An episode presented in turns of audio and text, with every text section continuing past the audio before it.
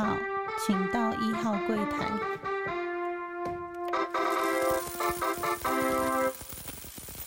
大家好，欢迎收听初一十五，我是主持人 Q&A。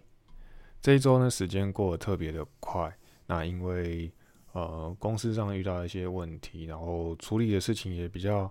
棘手一点点。那加上因为佳节近了，然后很多人就是会互相邀约吃饭嘛。毕竟在海外，上一次讲到就是一些台湾人啊，或是一些华人，他们就会相约聚餐。那本来是比较排斥的这些事情，但是因为公司上人力真的有点吃紧，那也就跟大家。不得不去参加这些活动，或者是说公司自己私下也聚一聚嘛，因为大家就说，哎，那你们的家人在哪里？我们就只能对大家笑笑说，哎，这些公司的同事就是我的家人。虽然说讲了一点干话，但是实际上也是因为说真的，你在这边相处，因为我之前在国，不论是国内还是国外，就常常说，呃，有时候你在公司跟同事相处的时间至少八个小时嘛，就是假设不加班，不是怎样的情况下，八到九个小时是最基本，因为还要加中间吃饭。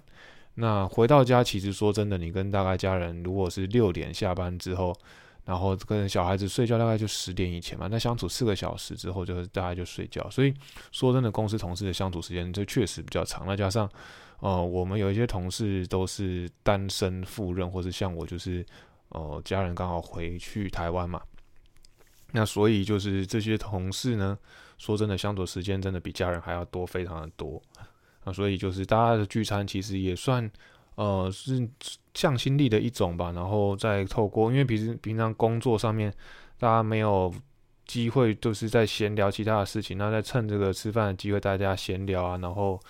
闲话家常之后，或许就是彼此之间会比较亲近一些。然后主管跟同事之间的距离也会拉近一点。我觉得就是佳节近了，就是。往往都会真的会倍思亲啊。那加上我的父亲确实当年就是在中秋的当天呃往生那，就是每次到了中秋就是特别的呃感伤了。中秋一直对我来讲，呃，在某一个年纪之后就不是一个快乐的呃需要就是大大张旗鼓啊或是什么烤肉的日子，对我来讲是呃心上比较沉重的日子啊。然后，当然，我就交代当天，我就交代我太太、小孩，因为台湾是放假嘛，那就交代他们说：“哎，你们要记得去呃拜拜。”我跟阿公说一下，因为今天是阿公的忌日，然后帮我跟他们说一下，说就是在国外的状况啊，希望他们放心这样子。那太太就是一大早就就是带带两个小孩去做拜拜的动作，那连跟连同我哥哥的小孩也一起拜。然后就是我当天其实也真的嗯。没有什么心情再去看，哎，有没有注意到月亮特别的圆或不圆？是直到隔一天才发现啊，原来月亮就是还是有月圆的。因为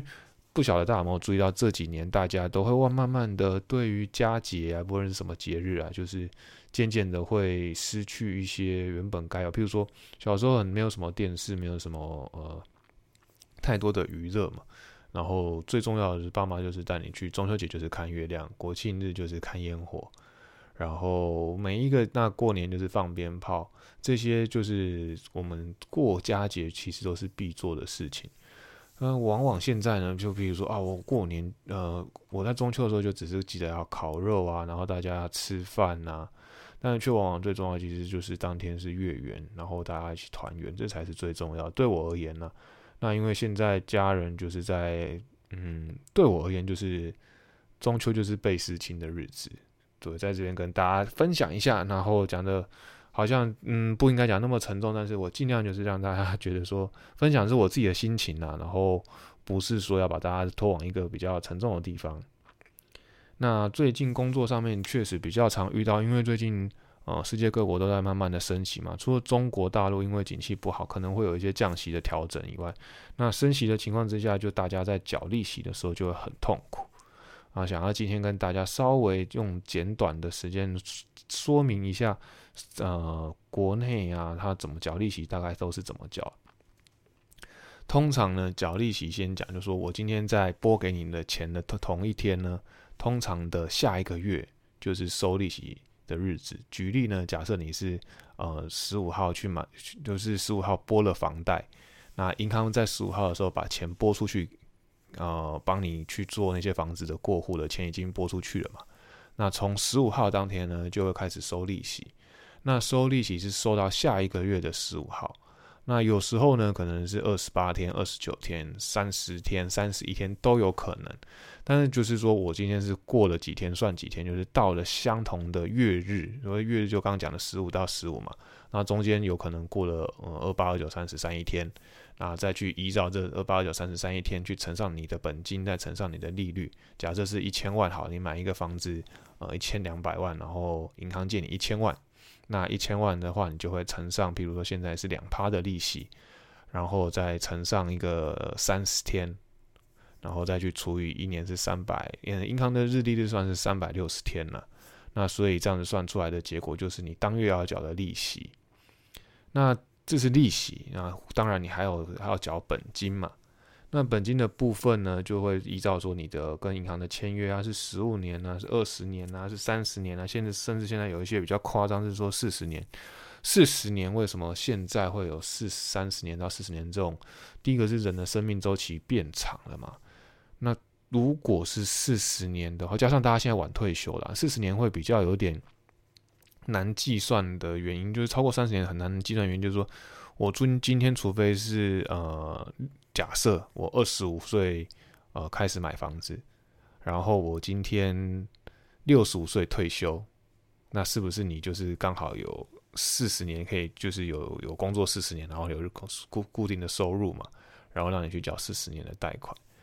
那这个几率现在可能或许是有一些呃新兴的产业会让这些年轻人很早就可以买房子以外呢，其实算成功的几率不高。那如果说拖长一点到三十五岁，那你七十五岁退休，这也不是不可能。所以随着大家现在生命周期的拉长，就是呃贷款的形态跟天启有点不太一样。那就是去除以，就是比如说我今天借一千万，那我就去除以四十年，四十年大概就可以抓出来说我每个月大概本金多少。但是呢，在这边讲一个但是，就是我们通常呢，就是本金跟利息要一起缴嘛。那银行有两个做法，一个是本金平均，就是说我今天刚刚讲，就是我今天除以四十年嘛，四十年就是所谓的呃四百八十期，就是我今天一千万去除以四百八十期，那平均就是你每一期要缴，那你的利息呢就会加上去，所以呢，你每个月要缴的金额会随着利息变多。假设是升息的状况之下，你每个月要缴的总金额就会变多，你就会很有感。那这个算是一个比较固定的还法。那如果另外一个方式是本息平均，就是我本金加利息是固定的。假设我就是除下去之后，本息它电脑都帮你算好。那本息平均算下去之后呢，那如果得到某一个数字之后，你每以后不论是升息或降息，每一期都就是缴这个金额。那之间中间怎么变化呢？就是说，假设我升息的话，我的利息就会缴的比较多嘛。那但是因为我的本金加利息加起来是固定的，所以你还的本金就会比较少，所以你最后呢会还款，然后后面可能就会还款的压力就会比较大。那这个但是因为十五，如果假设是十五到二十年中间，你利息利率可能上上下下嘛，当然它最后会抓一个平均值，所以本息平均就是说我今天每一个月缴的金额都是固定的，只是说因为会随着利息变化，我的本金我在摊还上面就不会是固定的，所以如果说加像现在利率这么高的情况之下，大部分每个月在缴的钱其实都在缴利息，没有缴本金，所以你可能因此呢，你的本金就会被。要需要摊还的天期就会被拖得很长。那另外一个讲的就是，呃，你假设是本金平均，它就比较好算，反正你就是一定就是这几个年期还完的话，只是说你随着利息在涨，你会觉得说哇，我每个月越缴越多，越缴越多，所以才会常常说有人在升息的时候爆掉，就是为这个状况。就是假设在很低很低的利率的时候贷款，像去年前年贷款的人，到今年。他就会整个就觉得很崩溃，因为利息利率大概涨了一倍多。那他本来假设他算好好负担就是这样子，然后因为升息的关系，就要开始开始觉得说负担变得很大。那这个就是所谓的说市场上的风险嘛，利率风险。所以你在无论是在买房子啊，或是在借借款的时候，都快要把这个。哦，我们叫做这呃压力测试嘛，把这些利率的测试都算进去，自己包含自己去借款都要稍微算一下，就是说自己有没有能力啊。假设利率升到三趴的时候，从一点三一升到三趴的时候，我到底付得起付不起啊？大家可以先帮自己做个压力测试。去试算一下。那讲到试算呢，其实我相信每一间银行它的自己的网站呢，其实都有一个呃贷款偿偿还的试算，所以就可以到那个银行的官网呢去做一个试算的动作。那不然就是打说贷款试算，应该现在都是反正现在 Google 嘛，反正很方便，一定都会有一个计算的公式。那你只要输入你的本金利息，然后几年期，然后有没有一段式利率、两段式利率？一段式利率就是我从头到尾都用一个固定的，譬如说我用央行基准，然后再去加几几几码或是几点。或者是说加几个 percent 上去，那就是得到你的利率嘛。那你的利率先讲，现在台湾比较少做固定利率，都是浮动利率，就是我今天会一个固定的数字，比如说定存两年期的利率加两个 percent，那就很高了。那这样子很算是这个 margin 算是比较大，两个 percent 就是 margin，两个 percent 不会动，但是银行的基准利率会动，所以你就会就会随着市场上的波动上上下下。那你只要把这一那一段那两段式就是说我今天有可能前三年是一个利率，然后一个基准利率加一个 margin，然后第三年开始是另外一个 margin。有什么情况会遇到这样？就是说所谓的青年安心成家贷款，就是他可能给你前低后高的利率，或者是有一些银行会提出一些前低后高的用用比较低的利率先吸引你来借款。那青年安心家为什么设计也是前低后高？是因为他认为你刚买房子的前两年呢会比较辛苦，你是年轻人嘛。那在缴了两年之后呢，你或许你的呃经济能力就已经成长了。它是假设一般的年平均的年轻人的状态，然后成长了之后，你是不是就该缴就是利率就要回归到一个比较高的位置？那这个是他们提出来的方案啊。那有时候到底哪个比较好，其实还是要看当时的市场利率，就是说银行可不可以给你到比较好的利率，甚至是呃可以跟青年安心成家利率低一点。那我通个人通常会建议说，就是用组合式的，就是说你青年安心成家有一定的金额嘛，然后剩下再用银行的利率。那因为前前低后高，有时候后高会高于银行一般可以给的利率，所以就是做一个组合型的搭配。那大家可以再去问自己的呃房贷专员啊，或是这些理财专员，他们都可以给你比较好的建议，说怎么去组合。因为每一个人的情况都不一样，所以我也没办法跟你讲说到底怎么样做会比较好，这只是因人而异，然后看每一个人可以偿债的能力不同，然后会有不同的算法。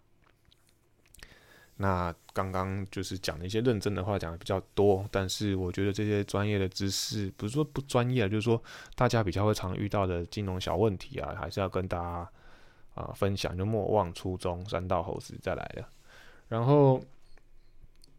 上一集有跟大家提到说，要跟大家分享一下我们哲学系到底在学什么啊，这就是。刚刚就是还听到人家在讲说啊，有时候哈选错科系啊，或是父母决定你的一生啊，还是你自己决定你的一生，然后你要不要放宽心，让孩子自己选自己喜欢的科系？像我就是之前有跟大家分享过，就是妈妈就说你就填一个呃东吴的嘛，然后就上了东吴哲学系啊，这个完全是在我自己的意料之外了。那而且加上我根本就进去之前根本不知道这在干嘛，甚至。我在念的第一年还非常的，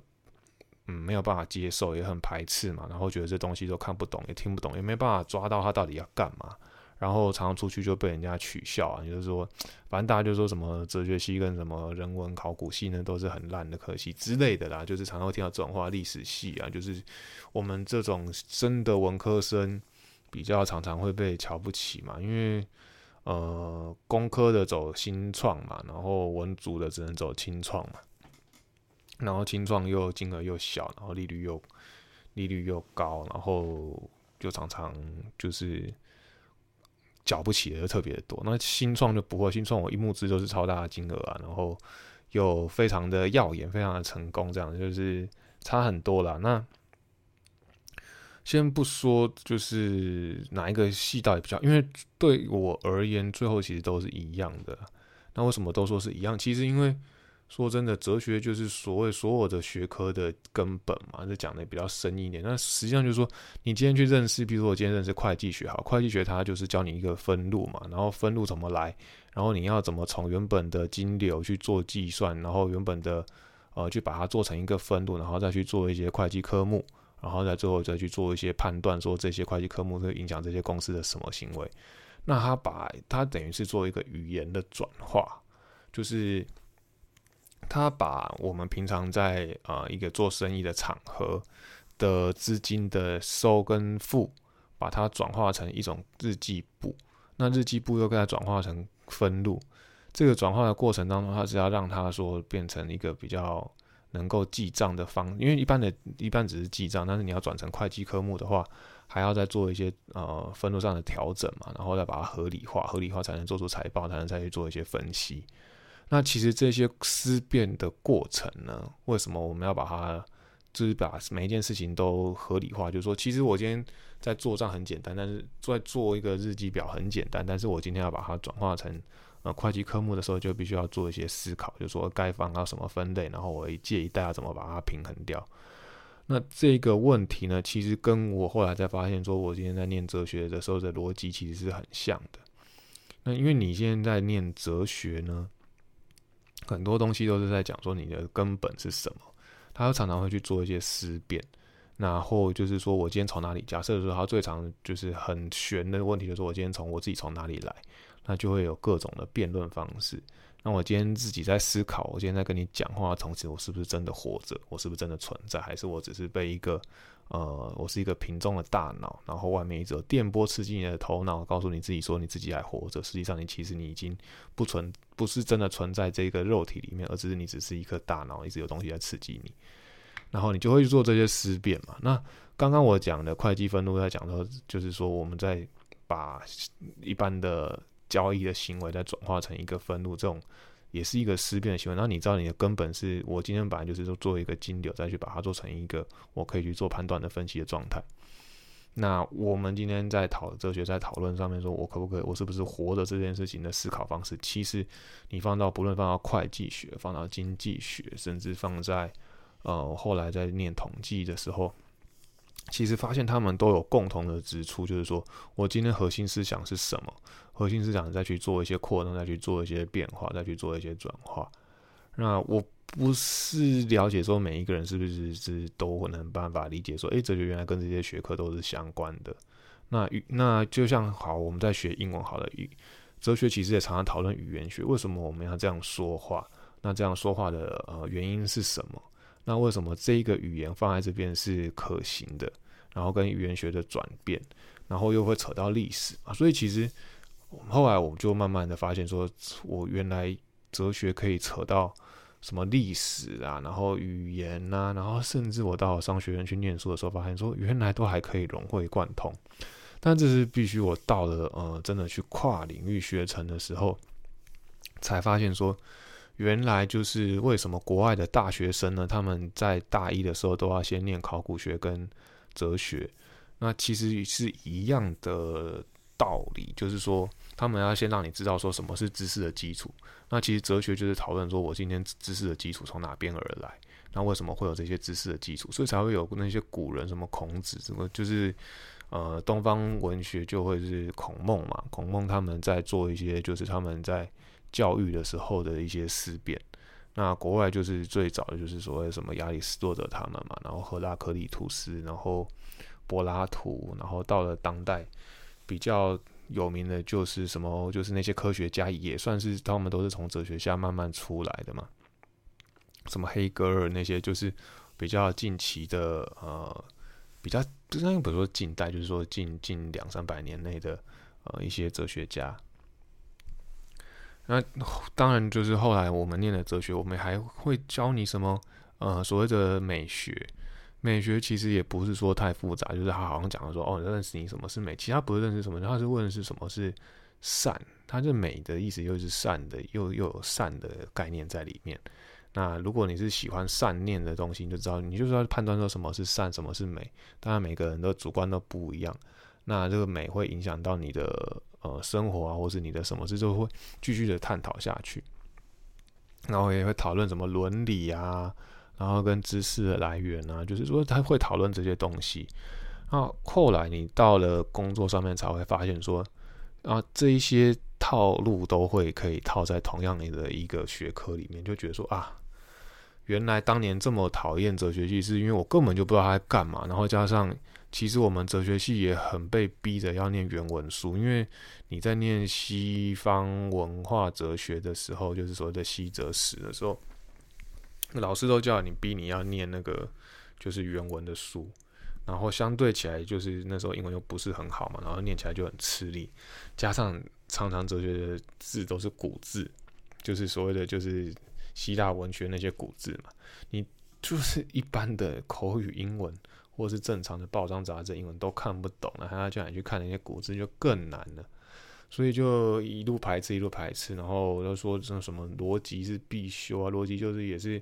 跟那个我们一开始在学财经的时候就学到一堆蝌蚪啊，那些那就是一堆符号，然后什么大于包含什么什么不等于什么含于那些东西。那些也是毛毛虫的符号，也是认真去给他学了很久，才慢慢把它融会贯通。然后那些书也都是就是所谓的原文书嘛。那这是最早最早，我相信不是只有我们会看原文书啊。那当然，你后来呢，到了真的长大之后，出社会之后开始喜欢看书的时候，才发现说，诶，我看书的时候，我可以看得懂历史的书，然后历史还在讨论什么。然后你也会看得懂，就是说财原本财经的书嘛，就是后来就变得相对对历史本来就就会变得比较有兴趣了。然后看一些文学的书也逐渐的就看得懂。然后甚至你去看一些心理学啊，然后啊去看一些古典文学，那你也会有有一点关联，你就会有点兴趣嘛。那再讲一个干的，就是大学联考的时候，真的考的国文啊，真的考的很烂，就是。我们导师班导师是国文老师，我在这边先跟他说一声抱歉，因为跟他说很多次，但是还是要在这边再说一次抱歉。啊，他很认真的教我们，然后我们大家也在国文的，就是学习上面都特别的顺利。可是偏偏我这个人就是不成才，在大学联考的时候，选择题的部分，因为大学联考有分选择题跟写作题嘛，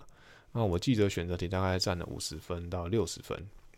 那我的选择题呢？因为加上倒扣，当年我那时候考，我不知道现在有没有倒扣，但我考的时候还有倒扣。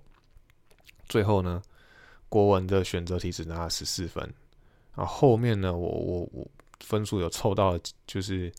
五十五十分以上，完全就是靠我的干话，因为就是很会写作文，就是靠干话，然后把把分数顶上去。那。你当你觉得说啊，我国文越烂啊，或者你越不喜欢读文言文的时候，上老天爷就会惩罚你，然后就会叫你说，好，你就给我再去重念一次。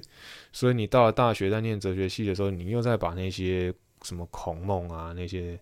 论语啊、中庸、大学都真的都全部重念一次，而且还要你背，然后你还要不仅要背，你要了解他的思路，你要了解他的思维，你已经不是在探讨说。以前在联考考，知是什么意思？棋是什么意思？棋指的是什么？已经不是只是这些，就是说棋背后它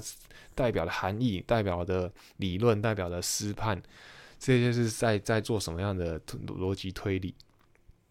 就是要让你在进，不仅你没有原本没学到部分，还要叫你进一步的学得更透彻、更详细。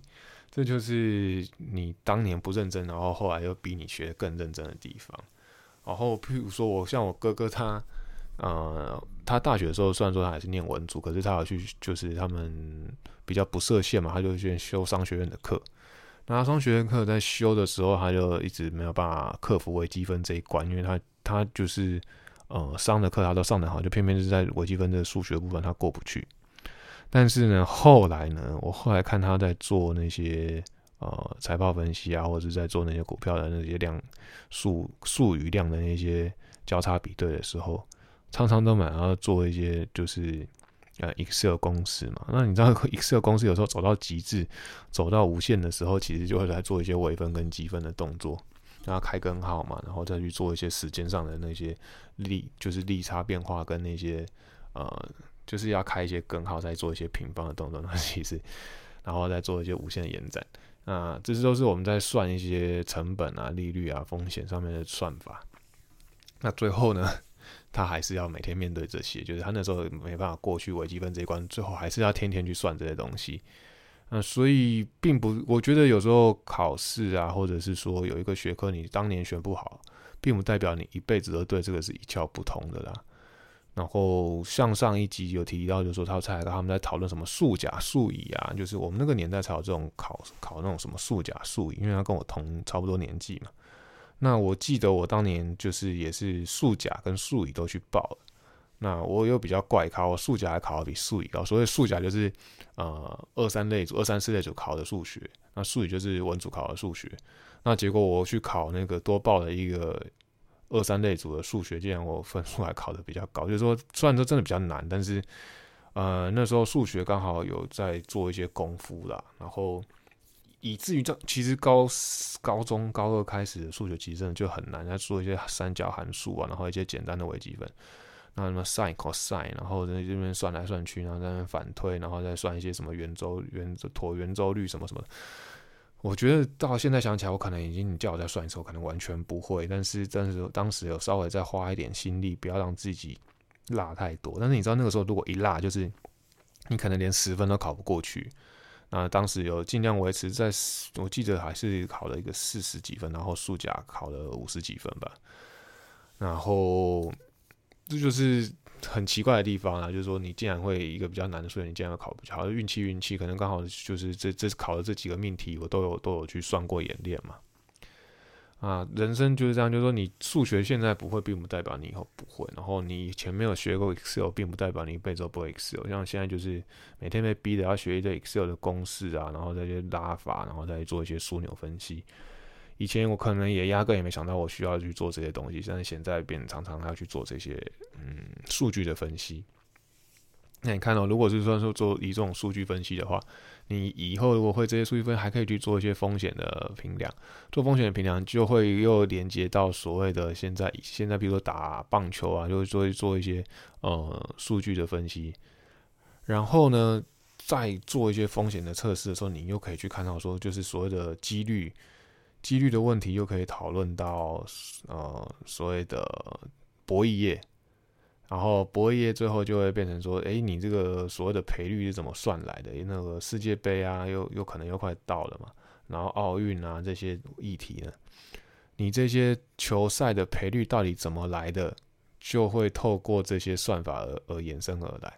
所以就会非常的神奇啊，就是说一个小小的学科可以一直延伸，一直延伸，一直延伸下去，然后延伸到你其实你现在是很日常生活中会遇到的一些数字的概念，你根本就没有想到说会会扯得这么远。那就是学随着那个我们学习跟成长，然后会认识到世界越来越透彻的时候，就发现说，哎，原来所有世界的基本呢都会融都会融为一体，只是说你用什么方式去认识它而已。好啦，那就来讲一点比较轻松的，就是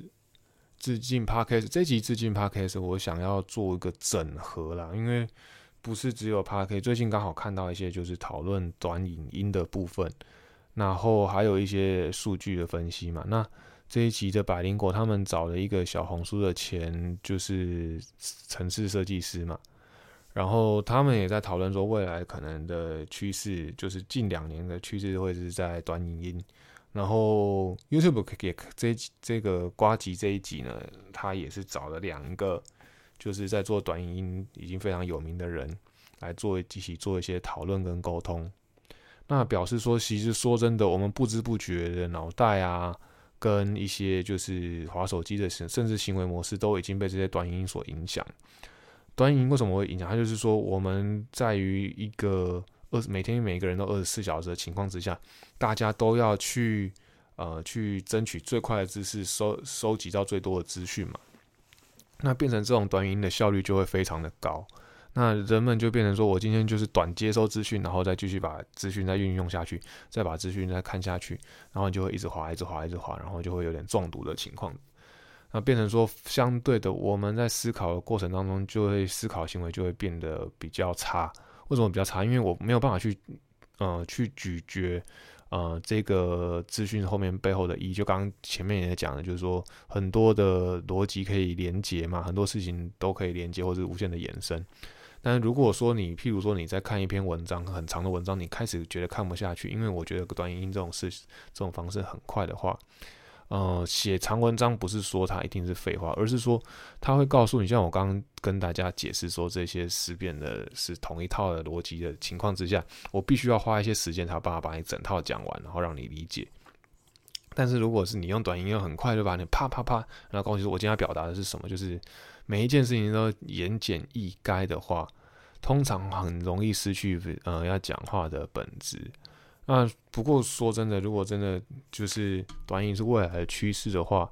呃，podcast 的 podcast 这种讲这种长话，到底会不会视为他们反而是没有讨论到？因为我觉得影影音过去呢，我通常我在这两年以前，我其实说真的没有看过什么 YouTube，然后只有滑手机而已。然后我大部分的所谓的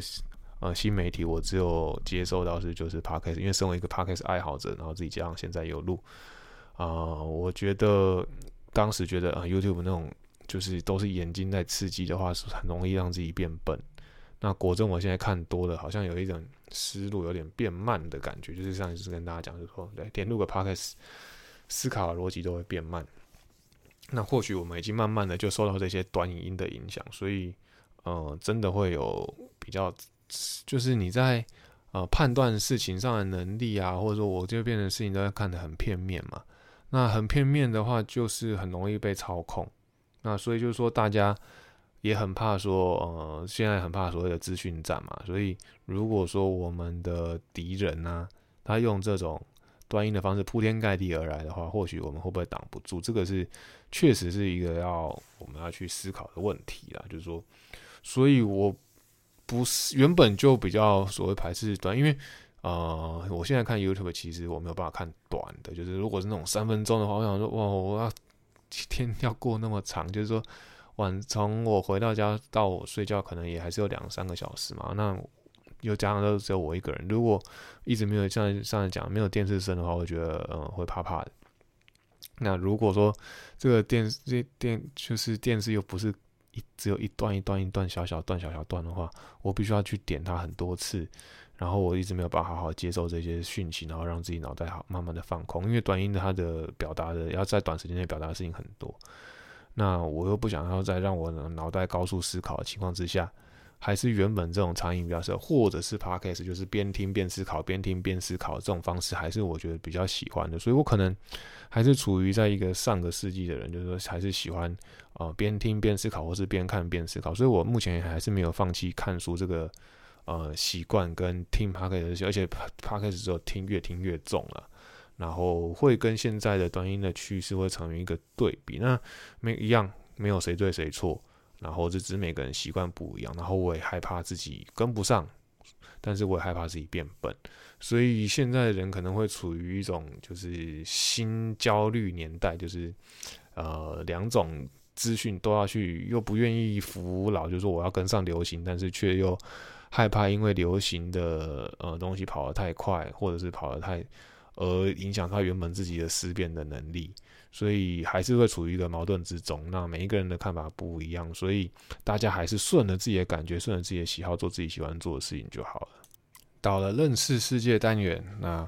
上一周跟大家讲一个岛嘛，那今天再讲另外一个岛。今天要讲的是呃维京群岛。那维京群岛呢？我这次去的是美属维京群岛，因为当时我是拿美国签证，然后虽然说他们应该是免签证，但是呃，我们出的团呢，我们真的当时是跟团嘛，然后他认为都是同美系的话，比较不会出一些状况，因为不是每个人到每个国家的签证到每个地方，但是因为他整团嘛，那所以会呃，如果到都到美系的或是免签证的国家，他们会比较方便运作。那我去的是美属维京群岛，那为什么会觉得这个地方会对我来讲很兴奋？因为美属维京群岛跟英属维京群岛其实都是维京群岛，只是它好像是一个维京群岛分了两边嘛。那以前常常在公司在做。上班的时候就常常看到一些什么叫 BVI，BVI，大家在讲 BVI，BVI 就是 British Virgin Island，就是英属的维京群岛。那为什么这地方这么有名？是因为它是一个免税的地方，所以很多人会做一些跨国的公司，然后就是说申请一个 OBU 公司，就会申请在 BVI。然后它因为它是免税的，所以以前都会说说什么境外贷款啊，什么 OBU 啊这些问题呢？所谓境外公司呢，就会大家都通常都会设在，比如说呃新加坡啊，或者是呃香港啊，或者是 BVI 啊，或者什么什么萨摩亚啊这些地方的特色就是说，他们都会有一些税负的减免，甚至是免税的地方。所以，大家很多公司或是一些比较大型的上市公司，他们都还是在做一些企划、做做一些专案的时候，会把公司设在这边。然后，台湾就会有专门的呃，有一些所谓的财务管理公司，就会帮你做一些申请嘛。然后，大概一年要缴三万块台币的呃所谓的签证费，就是有点像是你去更新你的呃执照啊那种感觉，就每一年你要去更新一下你的营业执照了。然后国外叫 business license 嘛，你就每一年都要去把它 renew 一次，然后去证明这个公司是存续的。所以呢，通常银行都会跟你要一个存续证明，说六个月的存续证明，然后你就要叫会计师，呃，或者是说财务管理公司去帮你跑一趟，然后他就会把几个月一个月内大概的文件就会下来，然后再交给银行，说这个是存续的公司。所以说，存续公司就是说，这间公司还有持续在营运，它已经不，它不是半停业。那我们通常有一些银行会要求六个月要去做一次更新，对这些 OB。那怎么讲到旅游，又讲到银行去。然后呢，这个美属维群岛主要是说它非常的呃水呢，就是说真的就是所谓的 Tiffany 蓝呢。然后蓝到不行，然后它的主要的港口嘛，它是就是有一个大的港口，然后会纳入各种的呃大船啊、小船啊，都会在那边。然后它的地方特色呢，其实它有一点就是所谓的南洋风、中南美那种风格，但是还是会有一些，因为它还是美属的嘛，所以它还是会有不一些不一样的地方。那我在这个岛上呢，第一个是吃到一些呃很美式的食物。然后就吃一些 taco 啊，什么这些呃墨西哥菜啊。然后呢，我印象最深刻、最深刻的地方是，我们在它的一个他们，因为它这个地方呢，就是海边呢，海边就会一直有一个小山坡，一直沿着上去，有点那种小山城的感觉。所以我们也是沿着这个小山城的慢慢往上爬，慢慢往上爬，想要去从高处呢去瞭望这一个港口，因为它那个港口是。呃，大家有没有看过海滩？就是那种越南那种圆半圆形的那种月亮形的那种港口。那所以从往由上往下看，它的水又特别蓝的时候，就是那种景致非常的美。那我们在爬的当中呢，看到了一只猎中蜥。它那列中西呢，就是它在啊，应该算是在交配吧，一一公一母。那颜色又不太一样。那它的手呢，其实像我的臂展，大概应该有呃。八十公分到九十公分，那那列中西就是这么长。然后两个在路上交，通常我不知道它交配是不是特别的会特别凶悍，还特别不凶悍，不知道。但是他就是也不怕你，然后你要看他，他又搞不好会冲过来追你。那你又想要照，就是像我们这种比较就是城市的小孩，或者是说在台湾也比较少看到这种东西嘛，然后就想要去追他，想要去看他。那照相的过程当中又怕他冲出来。那你就是在于各种恐惧的总和下面，然后就去把他那个跟他合照啊，或者是说要把它拍下来。那这种岛屿呢，竟然还有这么大的那种生物，那你就是会害怕。然后真的就是，当然没有像什么科摩多龙这么大，就是那种印尼的那种科摩多龙那么大，但是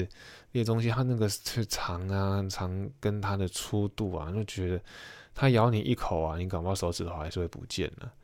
然后它又在它在它是在那个斜坡上面，所以那种感觉又特别的震撼。那刚好最近有看到一个在在在交叉再交叉一下，就是有看到那个九 M 八八他在讲说哦，他住纽约的时候遇到的老鼠，然后他就把他把它赶走。那个对峙的情况之下，我在讲一个我们遇到的老鼠最可怕的动作，就是。有一次跨年，我们回来，然后我太太的同学来找他嘛，来纽约找我们。然后他们两个女生呢，就是从坐完地车，我们跨完年，然后从地铁要往上走的时候，那刚好呢，在要出地铁口的时候，就是你要回到路平面了，就走路走楼梯要回到平面了。一只大、超级大的老鼠就从那个楼梯上冲下来，然后你当然那两个女生呢，一定疯狂的尖叫嘛。那老鼠看到你，见到它也会怕。然后你走左边，它也走左边；你走右边，它也跟着走右边。那就变成人跟老鼠互相都在尖叫。然后他，然后两个互相挡路，然后互相尖叫。最后是老鼠呢，我们不动嘛，然后老鼠终于就找出一个缝隙，赶快冲过去。那还跳，用这还是用飞用跳那种子，赶快逃走。那就是 发现了一个非常搞笑的那个景象，就是人也怕，老鼠也怕，然后两个人互相尖叫这样子。那有点当天看到猎中西有的那种感觉，他想要逃，他也不知道怎么逃；想要走，也不知道怎么走。对，然后回回到那个美属维京群岛这个地方，就是它。一样是小岛国，然后我们停留的时间也不长，那主要就是感受那种海边的风情嘛，然后主要就是那一片海，你我们还是有去下水去去做一个像潜水动作，那特别的印象深刻啦。那个海不是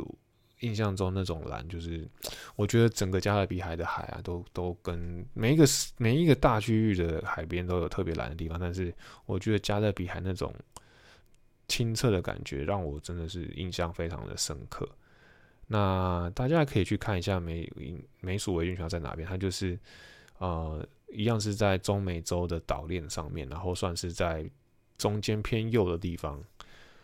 那我觉得嗯不是什么太真的不是说说呃非常到深入去旅游，或者是说。呃，它是一个非常有特别的地方。那我刚刚讲，对我而言呢，英属银行在常常工作上都会看到。那我只是去它另外一边去美属的，然后让我可以不用申请签证，或是很方便就到那个地方。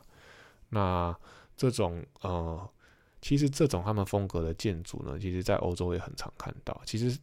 就是会带一点欧洲味的，然后又带一点中南美洲风味的这种小岛国，其实都我觉得一个一个都还蛮有趣，都还蛮有特色的。对，那大家有生之年，希望还是可以去看看。那不一定一定要去这种，就是什么维京群岛之类。但是我觉得中美洲这种岛链的风格啊，就是真的很令人印象深刻啊！大家可以尝试看看。好了，那这一集的节目到这边，谢谢大家，拜拜喽。